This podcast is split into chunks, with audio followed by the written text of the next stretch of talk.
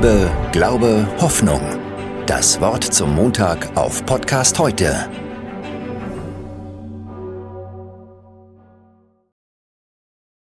Zu Weihnachten habe ich mir selbst ein kleines Geschenk gemacht. Ich habe mir einen Sitz-Steh-Schreibtischstuhl gekauft. Mein Rücken. Naja, mein Orthopäde in Zelle hat mich beruhigt. Er sagt, das sind altersgemäße Abnutzungserscheinungen der Bandscheibe kombiniert leider mit einer schmerzhaften Entzündung der Wirbelkörper. So etwas kann in meinem Alter schon einmal vorkommen, sagt er. Aber wir bekommen das wieder hin, denkt er. Und er erinnerte mich daran, dass das Wort Patient aus dem Lateinischen kommt, auch mit dem deutschen Wort Geduld übersetzt werden kann. Recht hat er. Ich muss geduldig sein, auch wenn mir das nicht leicht fällt. Aber darauf möchte ich jetzt gar nicht hinaus, sondern auf einen anderen Gedanken. Mein Arzt hat mir verschiedene Medikamente gegeben und gemeint, ich sollte ausprobieren, was für mich am besten passt. Denn nicht jedes Medikament, obwohl sie alle gut sind und getestet, nicht jedes Medikament passt für jeden Menschen gleich. Die eine hat vielleicht einen empfindlichen Magen und der andere verträgt diese oder jene Komponente besser als ein dritter. Das werdet ihr kennen.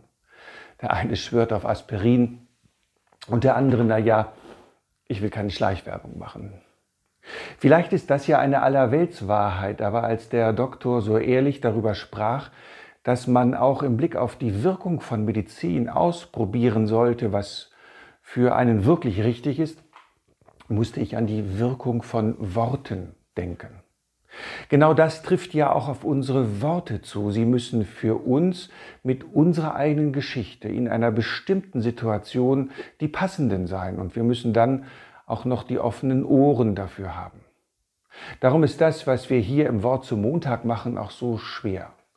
Wir wissen nicht, wer zuhört und zuschaut und äh, wie es euch gerade geht und was ihr gerade jetzt in diesem Moment braucht. Ich kann mir vorstellen, dass für manche der Alltag schon wieder mit voller Wucht begonnen hat. Darum wäre für diesen Menschen eine Erinnerung nötig, sich von der Arbeit nicht auffressen zu lassen. Noch nie hat am Ende eines Lebens ein Mensch darüber geklagt, dass er zu wenig gearbeitet hätte. Jedenfalls habe ich davon noch nicht gehört.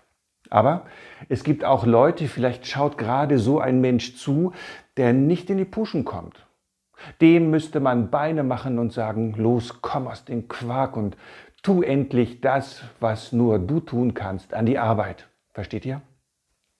Also erwartet nicht, auch nicht vom Wort zum Montag, dass euch jedes Wort gleich trifft.